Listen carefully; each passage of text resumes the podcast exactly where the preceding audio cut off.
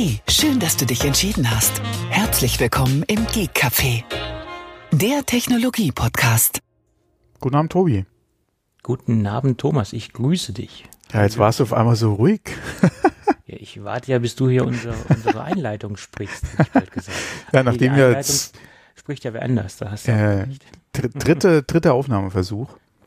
Der dritte Aufnahmeversuch. Ja, Dritter ja. Aufnahmeversuch, ja. Nachdem jetzt auch Audio Hijack sich zwischenzeitlich mal verabschiedet hat. Ah, Ja, wir, wir kriegen das alles kaputt. Wir, wir machen das alles Wir kaputt. kriegen das alles kaputt, genau. Aber lass uns doch mal anfangen, Tobi. Äh, Wir haben noch keine Zeit, im wahrsten Sinn des Wortes, weil ja, wir, wir sind ein bisschen gehetzt. Ich warte ja noch auf einen Anruf meiner Kfz-Werkstatt, ob ich mein Auto heute noch holen kann. Ja, Äh, von daher könnte es sein, dass es zwischendrin mal klingelt. Äh, da werde ich dann auch rangehen müssen, aber da können wir dann eine geschickte technische Pause einlegen. ah, Machen wir einfach Werbe, so, so Fahrstuhlmusik blenden wir da einfach ein. ich wollte es gerade sagen, Werbung, aber Werbung haben wir ja nicht. Also von daher geht das nicht. Ja, Werbe, Werbemusik oder irgendwas wollte ich, glaube ich, eben sagen, aber das ist so der, der, der Vater des Gedanken, ja, ja.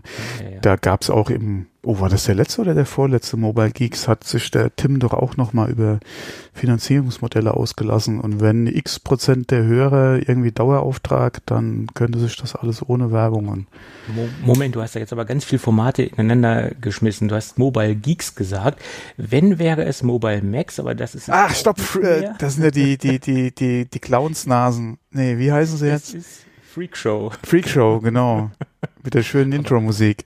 Aber Mobile Geeks ist ein Blog und das macht Das, ja, ganz anders. ja, ja, ja, ja. Der Kollege ist ja auch bei Mercedes, aber da hatten wir ja auch schon drüber gesprochen. Der ist, äh, Denke ich. Ja, der ist ganz woanders. Ja, Der ist so ganz so anders. Ähm, ja, aber das macht das Wetter. Ist einfach zu heiß. ja, es ist Ich bin ganz weich gekocht. Ja, übrigens, wir haben eine E-Mail bekommen. Die habe ich dir weitergeleitet. Äh, Ja, ja, ja, ja, aber da, genau, da, gut, dass du es erwähnst. Ähm, ich weiß jetzt nicht, ob wir es in der geplanten Zeit jetzt schaffen, wenn wir damit auch noch anfangen. Äh, genau, es ging nochmal um E- E-Autos und ich hatte ja über Skoda gesprochen und warum nicht VW-Konzern und äh, beziehungsweise warum kommt das nicht bei VW? Äh, da wurde, oder ein Hörer hat er uns aufmerksam geschrieben oder war ganz aufmerksam und hat uns geschrieben, dass äh, VW doch den E-Golf hat. Ja, und Audi hat auch den e-tron, also den A3. Stimmt, ja, habe ich auch nicht mehr dran gedacht oder war, hatte ich nicht so auf dem Radar. Daran sieht man auch mal wieder, äh, wie schlecht eigentlich die Autos von VW äh, beziehungsweise von Audis, äh, Audi da auch entsprechend gepusht beziehungsweise beworben werden. Ähm, und wenn man mal überlegt, wo so ein E-Golf anfängt und da mal Kilometerreichweite, die ja glaube ich mit 300 Kilometer angegeben wird, im Vergleich zu dem Skoda setzt, ähm, wäre mir zum Beispiel klar, zu was ich greifen würde, wenn das Auto dann auf dem Markt wäre. Ähm, wahrscheinlich dann doch eher zum Skoda, weil mehr Kilometer Reichweite für vergleichbares Geld. Ja, von daher schwierig. Ja, vor allem wenn man wirklich guckt, so ein Einstiegspreis beim Golf, äh, genauso beim e-tron, Audi, ja, die liegen so jenseits von Gut und Böse. Klar, der Skoda ist nicht günstiger, ähm, aber äh, es ist halt einfach noch, noch am Markt vorbei, die ganze Geschichte, ja. Und ob man den E-Golf auch wirklich haben möchte, das steht auch nochmal auf einem anderen Blatt. Der, man kann die ja nicht so direkt vergleichen mit, ein, mit den E-Golf mit, mit anderen Elektrofahrzeugen. Die haben da ja, naja, wie soll ich sagen, da gibt's ja auch einige ähm, Defizite, die der E-Golf halt immer noch hat, weil sie haben halt äh, sehr stark einen, einen normalen Golf mehr oder weniger versucht. Elektrifiziert, Oder Sie haben es ja. geschafft, elektrif zu Das elektrifizieren. ist ja auch, ist ja auch haben ja legitim, nicht- kann man machen, aber Kann man machen, aber ähm, ja, sie haben ja nicht von Stretch äh, ein neuen, neues E-Auto entwickelt. Sie haben da ja, das, ich sag's mal jetzt so ein bisschen überspitzt, sie haben ja einen, einen normalen Golf umgebastelt. Hm. ja, wo man ja eigentlich sagen könnte, sie haben den Plattformvorteil, können da entsprechend ja auch zugreifen und den Preis äh, eventuell auch dann vergleichsweise äh, günstig dann äh, kalkulieren, ja. Nur, ich glaube, der Einstiegspreis liegt irgendwo bei 33.000 Euro. 33, 34.000 Euro in die Ja, Richtung. Ist Mhm. für mich gefühlt für den Golf, äh, selbst als E-Auto, wenn man mal wirklich so die ganze Palette auch guckt, ja, es gibt ja nicht nur äh, den Golf und den E-Golf, sondern du hast ja dann auch noch klar, den Diesel, aber du hast ja dann auch noch GTI, GTI äh, RS, keine Ahnung, plus den R ja auch noch, ähm, der dann nochmal weit über 40 oder der über 40.000 Euro liegt, das muss sich auch mal vorstellen. Für einen Golf. Ah! Das tut ja, so weh. Wir reden, wir reden hier von Kleinwagen. Golf, und, Golf ja. ist nun mal ein Kleinwagen. Ja, so klein ist er ja auch nicht mehr. Ja, Wenn man heute mal guckt, wie groß ja auch der Polo geworden ist. Äh, es ist im Prinzip, klar, äh, im, im Segment, jetzt auch im Vergleich gerade mit den anderen Fahrzeugklassen, ist es mh, so klein Mittelklasse, ja. Aber der Golf an sich ist ja kein Kleinwagen. Hm, ja, ist, ja. Kleinwagen würde ich sagen der Polo, ja, wobei selbst der Polo ja mittlerweile eine Golfgröße erreicht hat. Was war es, glaube ich, Golf 3, 4 irgendwie so die Größe ist es ja mittlerweile. Äh, da sieht man ja auch, dass der Polo an sich, auch wenn es ein Kleinwagen ist, so klein ja nicht mehr ist, ja. Aber man muss ja. auch sagen, die Wagen werden prinzipiell immer alle größer. Ob das dann auch wirklich Sinn macht, ist ja die andere Frage. Gerade im E-Wagen-Bereich könnte man ja auch kompakter bauen, weil durch die Konstruktion beziehungsweise durch den Wegfall des, des alleine des Benzinmotors hast du ja wesentlich mehr Platz, ja, den du eigentlich für, für Fahrgastraum nehmen kannst. Oder eventuell für Zuladung. Da kannst ja. du ja ganz anders bauen, aber das, so richtig gemacht wird's ja auch noch nicht, ja. Und wo wir gerade über E-Autos sprechen, Tesla ist ja auch in Schwierigkeiten. Wir hatten da ja auch schon mal gerätselt, wie lange wird es Tesla noch geben, wenn sie so weitermachen. Und jetzt ist Tesla ja gerade dran und versucht, so ein bisschen bessere Konditionen bei ihren Zulieferern rauszuholen. Hm, schwieriges Thema. Hm. Ja, gut. Und dann gab es noch ein Hörerfeedback äh, in der vorletzten Folge, was wir gar nicht angesprochen haben, äh, in, in, der Kommentar, in der Kommentarfunktion oder auf dem Blog äh, zu GoGeek. Da hat jemand äh, auch ein Produkt von der Firma und er ist da nicht so mit zufrieden.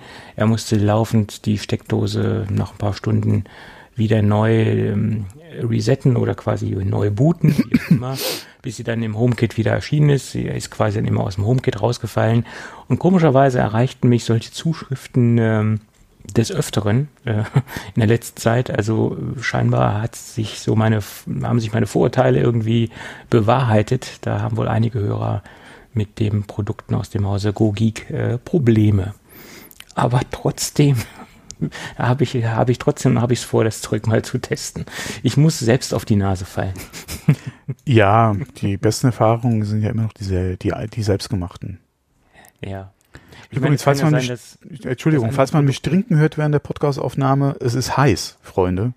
Und ja. Pro-Tipp, viel trinken, ja, viel trinken bei der Hitze, sonst fällt man irgendwann um.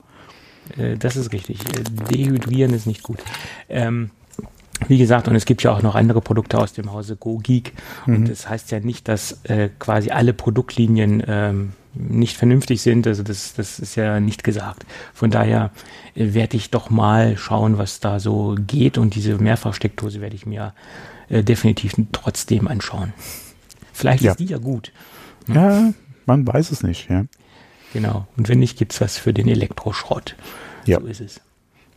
Gut, Elektroschrott. Sind wir doch gerade beim Thema. Können wir Gut. doch gleich zum MacBook Pro übergehen. Wow, wow, wow, wow, wow, wow. Ich habe mir eben schon gedacht, was wird denn das für eine Überleitung? Äh, von Elektroschrott. Äh, nein. Überteuert, da können wir drüber reden oder diskutieren, ja, aber Elektroschrott. Nein, das war vielleicht ein bisschen übertrieben ausgedrückt. Schönen Gruß ja. äh, an die Firma Apple. Das mhm. war nicht so gemeint. Mhm. wir haben euch doch alle lieb. Ähm, iFixit hat sich nochmal mit der Butterfly-Geschichte beschäftigt und haben so ein paar Testszenarien aufgebaut, haben so speziellen, speziellen leuchtenden Staub äh, dafür benutzt, Feenstaub, ja, und haben mal geguckt. Und, und Einhornkotze. Genau. Wie sich ähm, das Ganze verhält und wie gut die äh, Silikonmembrane sich verhalten. Und sie sind eigentlich zu einem sehr positiven Ergebnis gekommen, dass das doch einiges bringt. Äh, und im Vergleich zum Vorgängermodell 2017er respektive 2016er Modell, wo ja nun gar kein Schutz vorhanden ist, ist das schon ordentlich letztendlich. Sicherlich ist trotzdem noch Staub eingedrungen, aber wenn man natürlich sowas, so einen feinkörnigen Staub verwendet, äh, es ist natürlich klar, dass sich das den, den geringsten Weg sucht oder den Weg des geringsten Widerstandes sucht und trotzdem sich äh, den Weg ins Innere bahnt. Aber zum größten Teil wird der Staub äh, außen vor gehalten und dringt nicht in die Tiefen der Technik ein. Und sind wir mal ehrlich, also wer kippt da auch schon im normalen Alltag solche Mengen an Staub rein? Also das ist ja nun auch Ja. ein Extremtest. Es sollen Leute auch am Rechner essen und da haben wir auch schon drüber unterhalten. Ja, Gerade so Brötchenkrümel äh, oder Mohn, ja, Mohnbrötchen, ja, auch so eine meiner Lieblingssorten. Das Ja. ist, äh, ob das Sinn macht, da lässt sich drüber streiten, ja. Ähm, Äh. aber es soll vorkommen. Aber ähm, mit Gummi ist eh besser. mit Gummi ist immer gut. Ähm, aber Äh, gut ist die Frage, aber besser, ja, alles safer äh, sicher. ja, ist, ist auf jeden Fall sicherer, ja. Äh, wie war das? Erna, äh, was kosten die Kondome? äh, ja, Ingolf Lück, Genau. Ja. Hella von Sinn war es, glaube ich, oder? Die war an der Kasse und er hat das Genau. Zeug kaufen wollen. Ja, dann merkt man auch mal wieder, wie alt wir sind. Ja, oder wie Alk, äh, wie Alk, wie alt, wie alt Ingolf Lück schon Ja, ist. kaltes Bier bei dem Wetter ist auch fein. Äh, äh, ja, aber in, in Maßen, ne? In Maßen. Ja, Maß Krug. Ja, ja. So ist es. Es gibt ja auch alkoholfreies Bier, also von daher. Ja, äh, ob ich das allerdings dann im, als Maß, ich weiß nicht, vielleicht als Mixgetränk dann, ja. Ach ja, so ein schönes Erdinger alkoholfrei geht auch mal. Weißbier, das geht auch wieder. Ja, das hast du ja eben mindestens 0,5, ja, also von daher. Ja. Wobei, ich habe, glaube ich, hier in, im Kühlfach 0,3 Liter Flaschen liegen. Äh, Weißbier in 0,3? Ja, ich glaube, das Erdinger alkoholfrei gibt's in 0,3 Liter Flaschen. I. Okay. Ja, aber die passen besser in den Kühlschrank, muss ich auch wirklich Ja, sagen, weil die passen unten bei mir in das große, ja, groß, was Höhe betrifft, aber Tiefe nicht unbedingt im Kühlschrank, äh, passen die in das äh, eine äh, Gemüsefach. Okay, gut. Äh, extra für dich äh, angefertigt, hätte ich bald gesagt. ne? Ja, ich, wie, wie, nennt sich das nochmal, dieses, oh, frag mich. Fresh, irgendwas mit Fresh. Biofresh oder irgendwas, Biofresh, genau, ja, genau, irgendwas so in die Richtung heißt das, ja, ja, genau. Jetzt haben wir auch wieder Schleichwerbung gemacht, ja, ja. Wir haben die Marke nicht erwähnt. Ach du, da hast jetzt nicht die Firma Liebherr genannt. Äh, nein, ich nicht.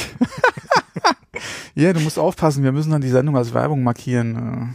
Äh, haben wir doch schon. Haben wir schon? Haben wir doch schon. Ach, Ja, stimmt, da haben wir letzte. Folge auch schon drüber gesprochen, Dauerwerbesendung. Es ist ein fester Textbaustein, es lebe Textexpander.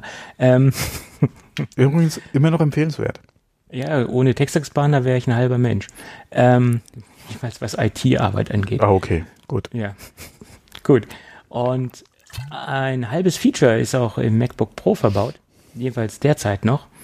Nämlich, es sieht so aus, dass äh, zum Akt, oder es sieht nicht so aus, sondern es ist bestätigt worden, auch von Apples Seite her, dass kein DisplayPort 1.4 zum aktuellen Stand möglich ist. Das bedeutet, wir können derzeit keine 8K-Displays anschließen. Na gut, der Markt Wow. 8K-Displays ist auch noch ein bisschen äh, dünn gesät, ne? Ja, ja.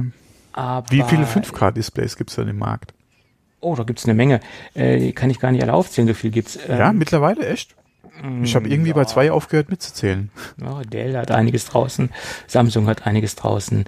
Ähm, Ja, gut. dann Mhm. von einer Baureihe unterschiedliche Modelle oder so, ja. Nee, nee, nee, verschiedene Hersteller. Ähm, Nein, ich meine Dell mittlerweile dann. Die haben zehn Displays, aber im Prinzip ist es das gleiche, ja. Ja, okay. Jedenfalls lass uns noch mal auf äh, DisplayPort 1.4 zurückkommen. Ähm, das Ding äh, kann laut Hardware-Spezifikation ja ähm, dementsprechend DisplayPort 1.4, weil der aktuelle Thunderbolt 3 Chipsatz von Intel, der Titan Ridge, der kann das technisch. Aber Apple hat es noch nicht freigegeben und äh, man geht davon aus, dass zum späteren Zeitpunkt ähm, durch ein Firmware-Update dann auch 8K-Funktionalität halt über den DisplayPort-Standard 1.4 möglich sein wird. Apple hat aber auch bestätigt, dass es äh, derzeit nicht geht.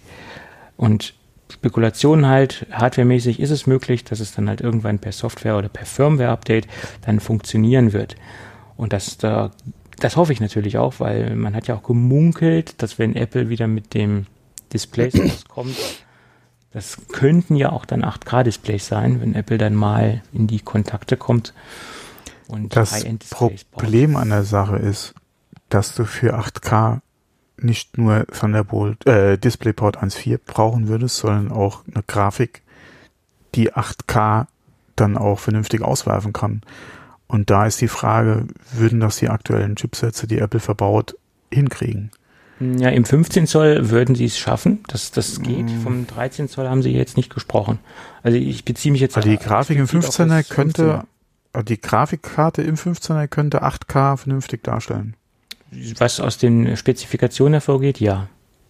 Das würde mich mal interessieren, wie da 8K-Schnitt aussehen würde.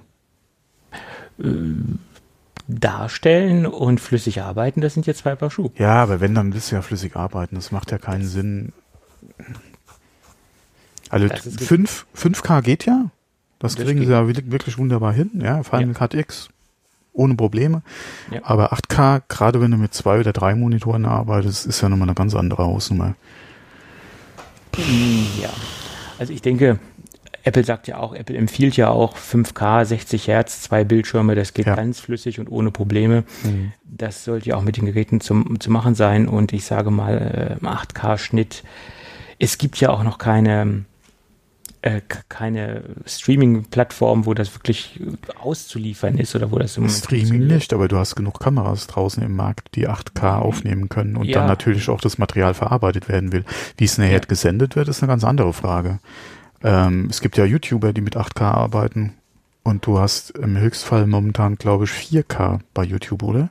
Ja, ja, richtig, richtig, genau. Beziehungsweise mancher kann ja auch zu Hause nur in vernünftig in, in uh, Full HD streamen. Ja, weil es die Internetleitung nach wie vor in Deutschland 2018 einfach nicht hergibt. Ja, ah. das, hast du, das hast du schön auf den Punkt gebracht. Nein. Ah. Äh, wie gesagt, 8K ist im Moment noch ein Nischenprodukt und äh, ja. Aber das wird sich ja nun auch in, im Laufe der Zeit ändern. Genau wie 4K sich jetzt ja. äh, langsam flächendeckend etabliert, wird sich dann irgendwann auch mal 8K etablieren. Das ist nur eine Frage der Zeit. Das Problem ist, solange 8K äh, in der Sendetechnik beziehungsweise in der Fernsehtechnik nicht äh, flächendeckend irgendwo halt auch ausgestrahlt wird, ähm, hast du 8K nur am PC. Du kannst da zwar dein Material heute dann auch produzieren in 8K, was natürlich dann auch wieder für die Zukunft gut ist, gerade wenn du mal überlegst, später dann auch in den, wenn du dann nochmal so Re-Releases machen kannst, ja, äh, auch wenn die jetzt nur in 4K ausgestrahlt werden oder auf Blu-ray ausgeliefert werden, kannst du dann auf jeden Fall später, wenn es halt im Markt draußen ist, dann 8K einfach nachliefern, weil das Material einfach da ist, nicht wie früher. Du hast fürs Fernsehen in VHS-Qualität produziert, ja, was machst du heute mit dem Kram?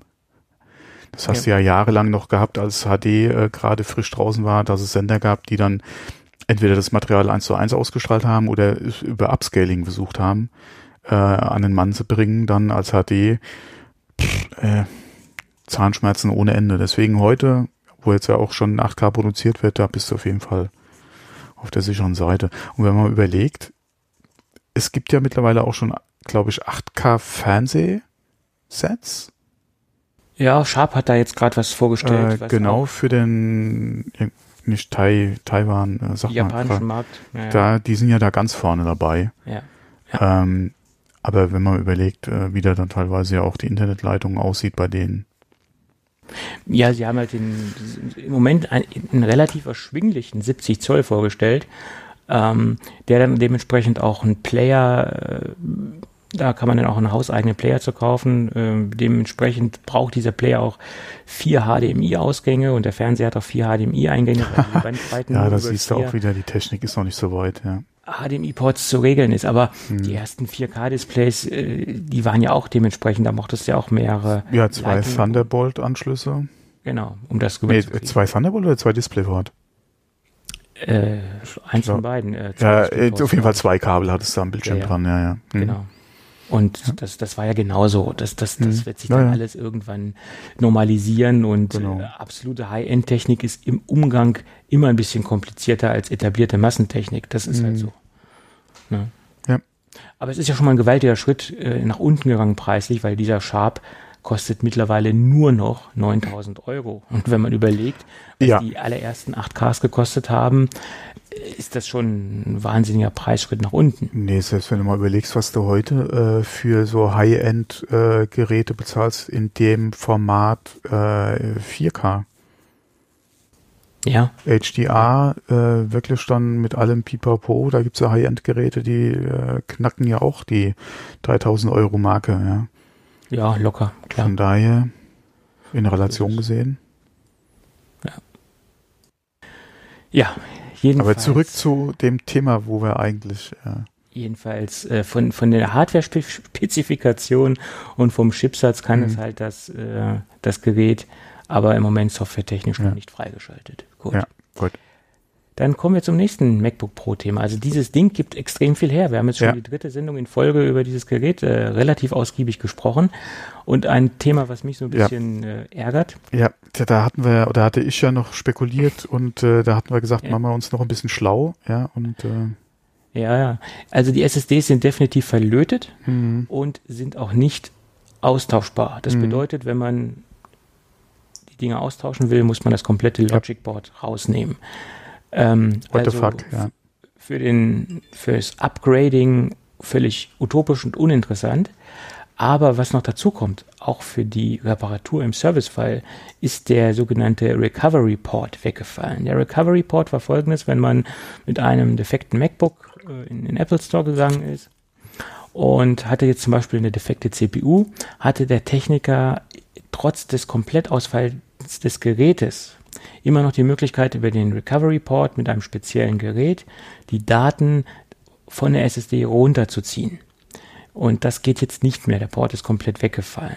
Der Rechner muss also generell noch booten und es nützt nichts, wenn also theoretisch nur noch die, der Datenträger funktioniert. Äh, der Rechner muss generell einen anderen Fehler haben, wo man wenigstens noch im Target Mode ähm, an die SSD kommt. Also Recovery Port ist weg. Und ich habe da folgende Theorie zu. Es gibt ja diesen neuen T2-Chip, der ja auch jetzt im aktuellen MacBook Pro drin ist. Und das ist ja ein Sicherheits- oder der verwaltet ja auch Sicherheitsfunktionen, also auch eine hardwaremäßige Verschlüsselung. Und aus Gründen der Sicherheit, dass man jetzt nicht mehr äh, so einfach an die SSD kommt oder keinen Angriffspunkt mehr hat, haben die ganz einfach den Recovery Port geschlossen, äh, damit es halt noch ein Stück weit sicherer ist. Und äh, das ist meine Vermutung. dass das muss eigentlich mit diesem neuen äh, T2-Chip zusammenhängen. Mhm. Hm. Ja, möglich. Auf jeden Und- Fall, aber da kann man auch wieder sagen, Backup, Backup, Backup. Ja. Ja. Sagen wir ja, ja in, keine Ahnung, gefühlt fast jeder Folge. Ähm, es sollte daher ja nicht zu Datenverlust kommen, wenn man sich halt an seine Backup-Strategie hält. Ähm, was natürlich dann noch ein weiteres Ding ist, unsere Kollegen von der Data Recovery äh, ähm, Ecke, ja, äh, werden sich da auch die Hände reiben, weil äh, die werden dann auf jeden Fall Wege und Möglichkeiten finden, die SSD oder an die Chips auf jeden Fall ranzukommen und die dann, keine Ahnung, auszulöten, ja, rauszusägen, äh, was auch immer, ja, und äh, da entsprechend noch versuchen, an die Daten ranzukommen. Das wird halt eine Schweine teuer, ja. Aber ja, den äh, Bereich haben wir ja, ich glaube, du hattest auch schon mal drüber gesprochen, mit Tools und Hardware, äh, wo du ja teilweise für Festplatten ähm, äh, Rettung beziehungsweise noch auslesen ja auch was äh, zu Hause in der Theke liegen hast. Ähm, die werden da sich auf jeden Fall auch entsprechend an die Geräte dann heranarbeiten und äh, da denke ich mal Lösungen anbieten, wenn es sein Ja. muss, halt nur für Schweinegeld wahrscheinlich. Ja, ja, klar. Es ist halt ein Markt, äh, Ja. klar, und der Markt wird bedient und äh, dementsprechend äh, werden die Kunden dann zahlen müssen, wenn die Daten halt so wichtig sind. Und Ja, wobei man da auch wirklich sagen Backup. muss, alleine bei dem Preis, was man da wahrscheinlich dann bezahlen darf, und du hast ja so eine kleine Vorstellung auch gerade bei Festplatten, die halt wirklich so Schrott sind, dass du zum Beispiel an die einzelnen Scheiben auch ran musst, ja, und da entsprechend halt arbeiten musst. Ähm, das, was schön teuer werden kann, ja, wenn dann überhaupt noch was gerettet werden kann. Ähm, da äh, macht sich so eine Backup-Lösung, auch wenn man da vielleicht erstmal Geld in entsprechend nochmal zusätzliche Platten extern äh, oder halt auch für einen Online-Dienst bezahlen muss, äh, schnell bezahlt. Ja, aber ich sag mal, bei den heutigen Festplattenpreisen sollte auch eine solide Backup-Strategie nicht teuer sein. Teuer wird's dann halt wirklich erst, wenn man keine Backup-Strategie hat. Oder kann Genau. teuer werden. Ne? Das ist so.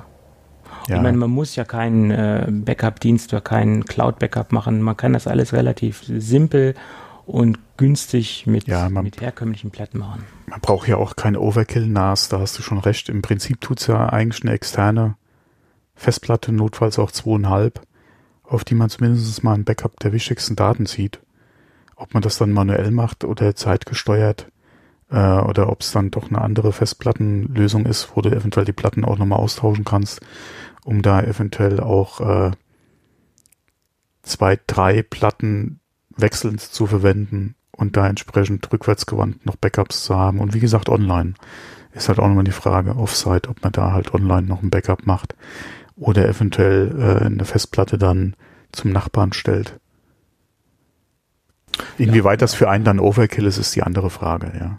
Ja, ja. Backups Aber kann man ja nie genug haben. Ja, genau. Deswegen Backup, Backup, Backup. Haben wir dieses Jahr oder dieses Halbjahr auch mal wieder dran erinnert. Man Genau. kann ja gar nicht genug dran erinnern. Das ist Ja, leider. Ja, ich bin auch momentan ein bisschen hinten dran, beziehungsweise war hinten dran und habe jetzt aufgrund der äh, Probleme, die wir ja oder die ich ja mit dem Mac Mini habe, da auch nochmal nach dem Ende der letzten Aufzeichnung und nach dem Upload der äh, letzten Folge dann auch nochmal ein Backup gemacht. Weil ich war doch ein bisschen hinten dran. Dadurch, dass es ja auch Ja. nur eine Podcast-Produktionsmaschine im Moment ist, geht ja so viel oder ginge so viel nicht verloren, aber ich habe dann doch noch mal ein aktuelles Backup gemacht, ja. Von einem auch bootfähigen äh, Laufwerk dann. ja, kann man ja auch nie genug haben. Bootfähige Backups. Genau. Apropos kann man nie genug haben. Wir hatten das letzte Mal auch drüber gesprochen, dass das neue äh, 15er MacBook Pro ja aufgefallen ist mit der Drosselung der Leistung im äh, Anwendungsfall, beziehungsweise wenn halt äh, extrem äh, äh, beziehungsweise das wirklich ausgenutzt wird und da entsprechend dann auch die Hitzewerte hochgehen, wo wir auch schon drüber gesprochen haben, ob Apple, äh, Apple das absichtlich gemacht hat und da noch Daten sammelt. Ähm, auf jeden Fall jetzt gab es eine Stellungnahme, dass es ein Bug in der Firmware ist. Firmware-Update wurde auch jetzt bereits ausgerollt. Äh, es wird auch empfohlen, das zu installieren. Würde ich natürlich auch machen. Wer hat denn oder beziehungsweise wer möchte denn jetzt unbedingt da noch auf Leistung verzichten, weil teilweise ja wirklich auf 2,2 Gigahertz runtergegangen wurde und ähm, das ja nicht so optimal ist. Ja, beziehungsweise auch nicht unbedingt jetzt man das erwartet von einem Gerät für so viel Geld, ja, wo man ja auf Leistung setzt. Auf jeden Fall, äh, wir verlinken da auch nochmal zu einer Stellungnahme von Apple, beziehungsweise zu einem Artikel, wo das dann auch noch erwähnt wird. Und ähm, ja, war anscheinend ein Bug. Hoffen wir es, hoffen wir es, dass sich das so bewahrheitet und dass das dann etwas besser funktioniert. Das wird viel besser funktionieren. Es gibt auch schon die ersten Berichte von äh, Nutzern, die da nochmal, beziehungsweise von äh, Blogs auch und Internetseiten, die da schon neue Tests gefahren haben. Also es ist kein Voodoo, sondern es funktioniert wirklich. Inwieweit, beziehungsweise wieso sich der Bug halt da in, äh, äh, in die Geräte, beziehungsweise in die offizielle macOS 10 Version halt durchziehen konnte und warum das vorher beim Test nicht aufgefallen ist. Das ist halt so die Frage. Klar gibt's ja intern nochmal andere Builds, ja, mit denen auf den Geräten getestet wird, beziehungsweise äh, die Geräte werden vielleicht zu, auch zu Teil Zeiten getestet, ja, wo die finale Firmware, beziehungsweise äh, dann, äh, ja doch, die finale Firmware noch nicht feststeht. Aber wie sich dann in die finale Version dieser Bug schleichen konnte, Hm, okay. gute Frage. Ja, wohl wahr. Wohl wahr. Gut. Tja, dann ist mir noch ein Produkt aufgefallen von Peak Design. Da gab's auch eine schöne Pressemitteilung. Ja, ja, stimmt. ähm, Peak Design Travel Line. Oh, das reimt sich sogar fast schon. Ja, die, die Peak Design hatte vor ein oder vor zwei Wochen so einen Sneak Peek. Äh, ich weiß nicht, ob du den gesehen hattest. Äh, auf jeden Fall haben sie da so ein kurzes Teaser-Video gehabt, äh, wo man ja nicht viel eigentlich er erkennen konnte. Aber nach so den, den Ankündigungen beziehungsweise den Hints, die es ja dann auch von Peak Design direkt gab, konnte man sich da schon mal denken, dass es um eine neue Tasche geht. Ja.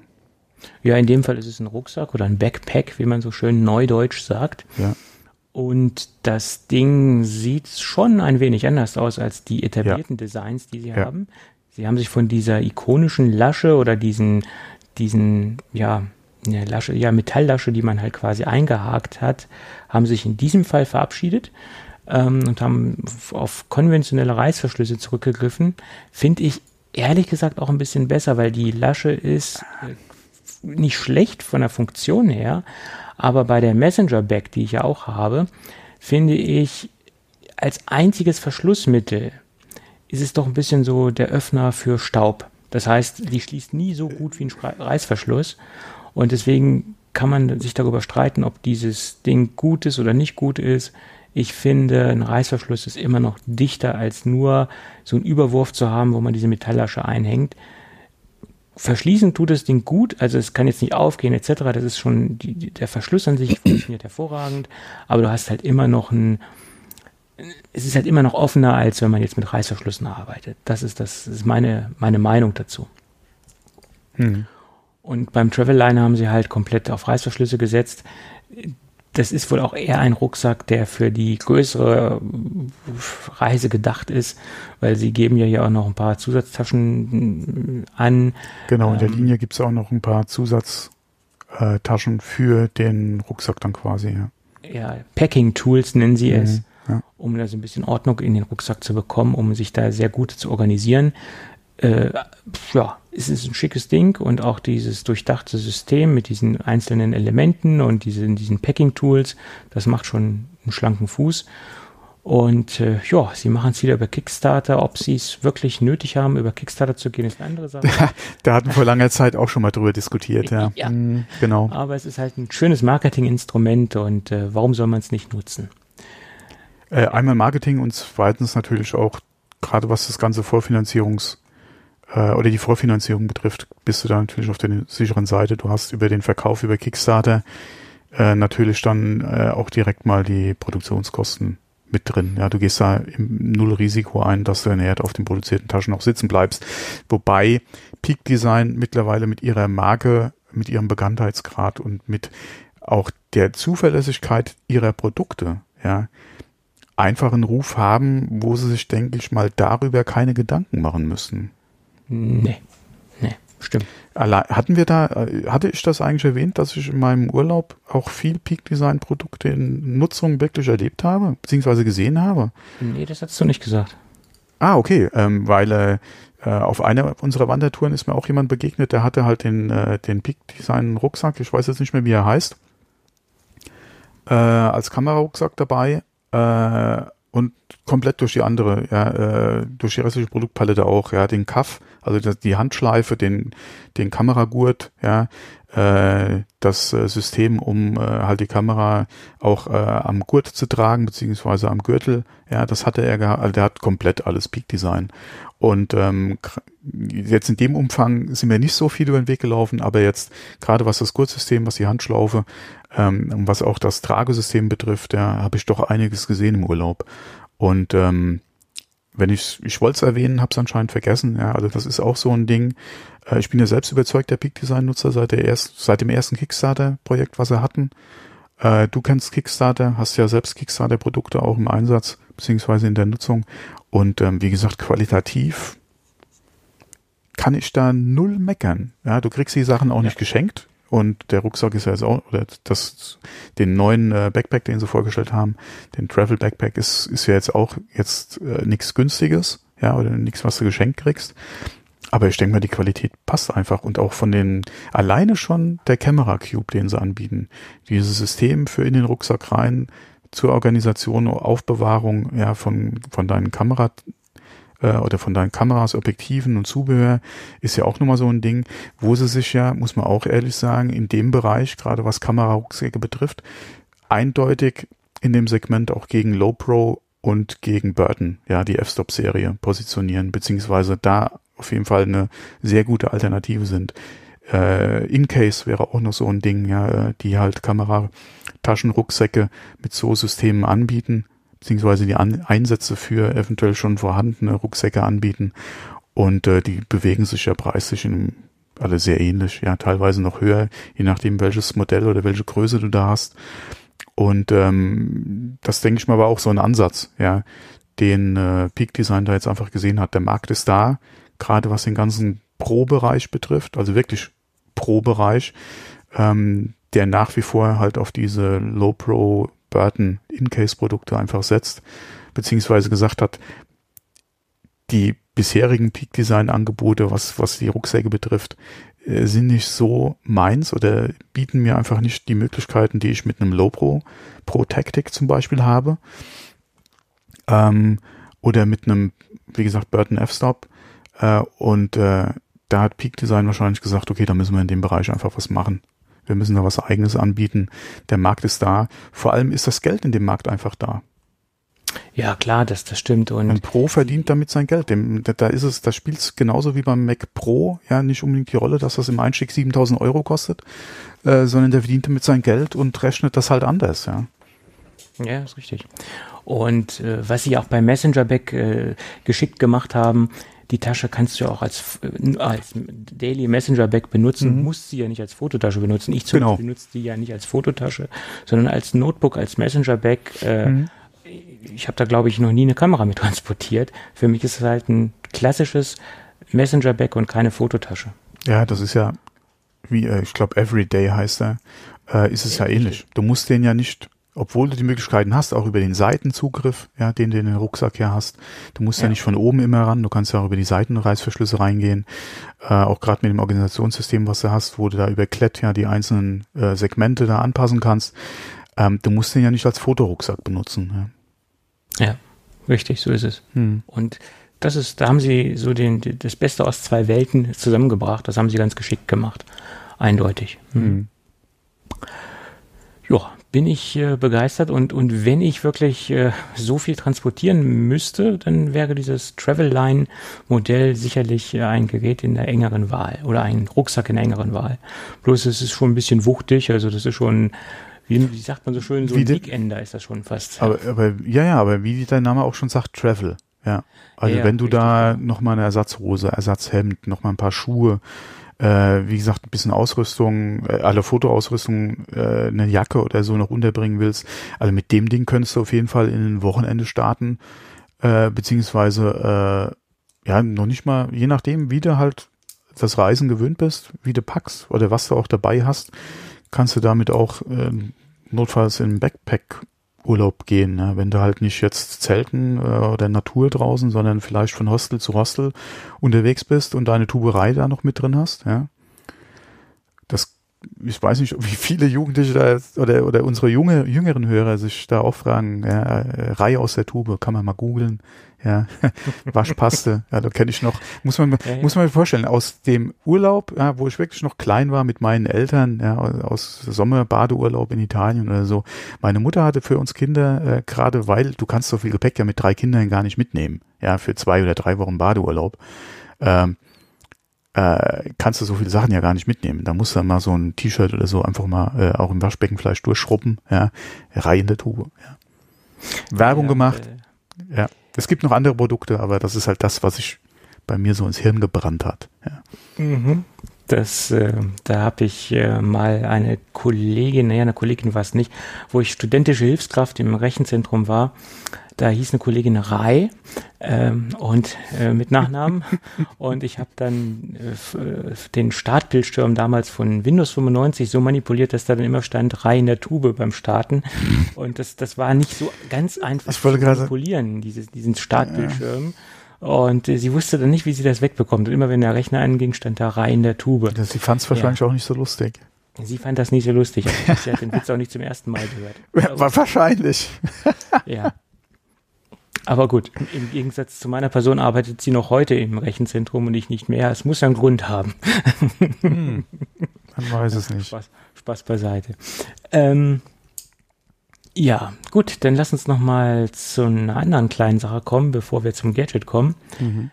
Es gehen die Gerüchte um, dass ja in der nächsten iPhone-Generation 18 Watt Netzteile beiliegen werden, die dann auch dementsprechend die Schnellladefunktion unterstützen.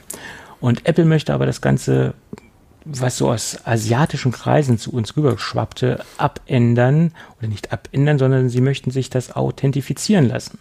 Das heißt, wenn Third-Party-Netzteile in Zukunft diese Schnellladefunktion bei der kommenden iPhone-Generation auch unterstützen sollen, äh, muss es sozusagen dem USB Type-C Authentication unterliegen. Das ist also abgekürzt, nennt sich das einfach nur äh, C-Authentication. Und das Ganze äh, ist eine Unterspezifikation in der USB-Port ähm, Delivery Revision 3, äh, USB Power Delivery Revision 3.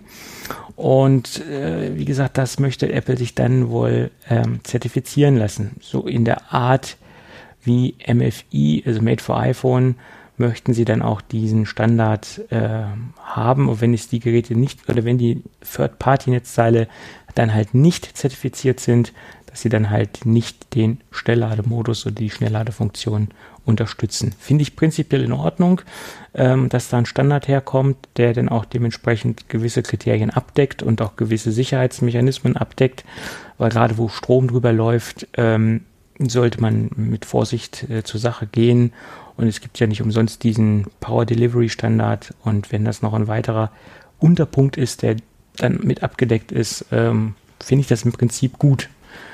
Ähm, ja. Meine Meinung dazu. Durch falsches Aufladen kann man so einen Akku auch mal schnell kaputt machen, ne? Äh, ja, und es gibt ja auch viele schwarze Schafe am Markt, die auch extrem günstig, naja, produzierte Netzteile ja. auf den Markt schmeißen, wie auch immer. Möchte jetzt ja keinen Namen nennen. Genau. Und schon keine, keine Anlagen aus, der, aus dem nautischen Bereich hier ins, in den Tageslicht, ins Tageslicht bringen. Hey. ja.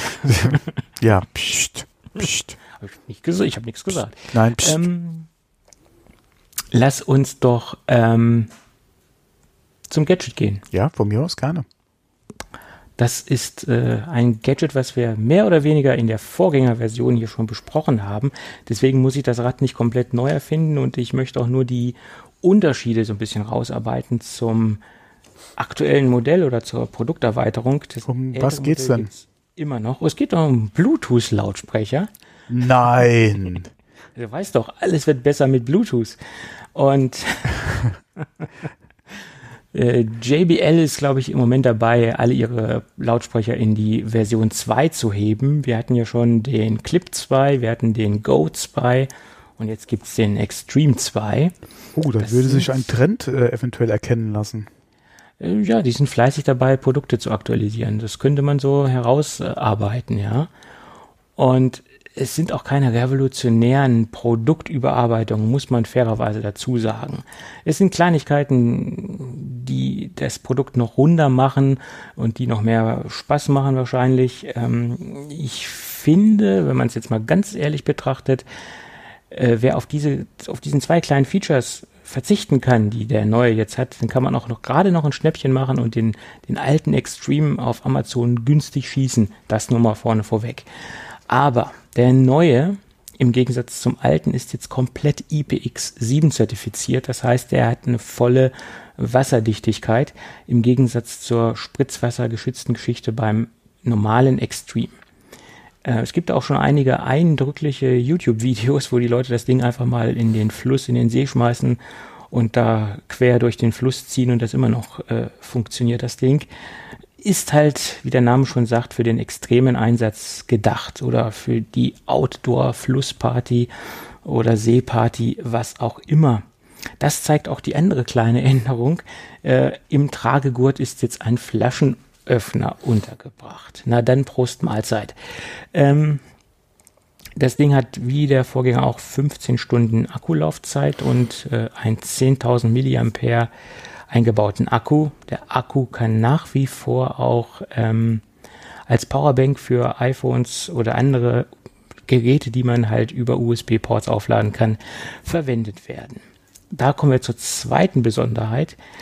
Beim Vorgängermodell war es so, dass diese ganzen Anschlüsse, diese Klinkenanschlüsse, USB-Anschlüsse hinter einem Reißverschluss versteckt waren, weil man eine Stoff, einen sehr robusten Stoffüberzug hatte und das Ganze war hinter einem Reißverschluss. Das war immer so ein bisschen hakelig äh, mit dem Reißverschluss, war optisch irgendwie schon ansprechend, aber das haben sie jetzt komplett verändert. Wird wahrscheinlich auch mit der neuen IPX-Zertifizierung zusammenhängen. Sie haben da jetzt eine sehr wuchtige, massive äh, Silikonklappe, wo die ganzen Anschlüsse sind. Das ist jetzt halt im neuen Modell. Das Ding ist von den physischen Ausmaßen etwas größer geworden, äh, wurde allgemein von der Performance noch ein bisschen angehoben. Wir haben noch ein bisschen größeren ähm, Tieftöner bekommen und ähm, ja, klingt ein bisschen äh, ein bisschen bassiger. Äh, da haben sie noch ein bisschen draufgelegt. Äh, was der andere ja schon ohnehin hatte, haben sie hier oben nochmal so on top gelegt. Also es ist definitiv, denke ich, ein Produkt, was so für Party People ist, sage ich jetzt mal so. Also es ist eigentlich ein Produkt, was, was danach schreit, im, im, im Außeneinsatz genutzt zu werden. Von der Anmutung her und von der ganzen Verarbeitung her und von der Robustheit ist es ein Outdoor-Produkt äh, eindeutig. Äh, also da kann man schon einige Quadratmeter mit beschallen. Äh, ja, eindeutig. Ja, das gute Stück, würde ich sagen, geht auch schon so als Eigenkonkurrenzprodukt zu der Boombox, die ja so das Spitzenmodell von äh, JBL ist. Äh, also es muss sich eigentlich nicht hinter der Boombox verstecken vom Soundumfang und auch von der Lautstärke her. Nur die Boombox ist halt etwas anders aufgestellt. Die Boombox erinnert ja mehr an so einen klassischen ähm, Ghetto Blaster und der Extreme ist so ein bisschen, äh, bisschen dezenter noch, noch ein bisschen dezenter als die Boombox, ja. Ja, wir haben da im Moment einen empfohlenen VK von 299 Euro. Sie werden die Dinge auch auf Amazon gehandelt.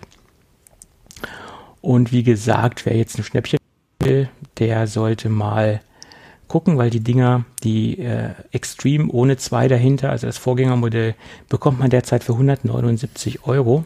Das ist schon mal eine Ansage.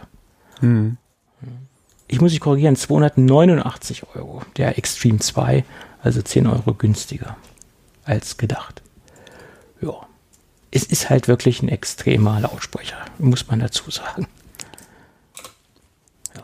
Wer hätte das gedacht? Bei dem ja, Namen. Bei dem Namen, ja. Gut. So viel zum Thema Bluetooth-Lautsprecher. Ja, von daher hätte ich alles untergebracht, was ich heute unterbringen wollte. Ja, äh, ich auch. Vor allem bei dem Wetter, ja. Es ist kein schönes Wetter. Man könnte sich andere Sachen vorstellen, als äh, zu Hause vorm Rechner zu sitzen bei dem Wetter. Aber draußen ist ja auch nur warm. Also von ja, aber da hast du äh, draußen warm und vielleicht ein kühles Helles. Mm, ja, okay. Kühles Blondes wäre mir auch lieb. Ähm, aber das ist was anderes. hm. Hm. Gut. Dann hören wir uns äh, hoffentlich dann nächste Woche wieder. Da gehe ich mal von aus, vorausgesetzt, dass ich dann äh, mich nochmal motivieren kann, wenn das Wetter so bleibt, ja. Es soll etwas kälter werden. Wir sollen von 34 Grad auf äh, 29 runterkommen. Äh, ja. Ja. ja, mein Gott. Um die 30 ist um die 30, ja. Ja, es ist nicht schön. Ähm, vor allen Dingen die Natur findet das nicht so prickelnd. Ja, es fehlt einfach Wasser im Moment. Genau. Aber was soll's. Gut, er wird jetzt weiterhin hier über Wetter reden. Das sollten wir lieber den Herrn Kachelmann überlassen. Der kann das bestimmt besser. Würde ich sagen, machen wir das Ding heute dicht. Mhm. Wir bedanken uns noch beide für die iTunes-Bewertungen, die da noch zugekommen sind. Ja, werden immer gerne genommen. Und freuen uns auch über weitere. Und äh, ja, dann hören wir uns nächste Bis Woche. Bis nächste Woche. Ja. Jo, tschüss. tschüss.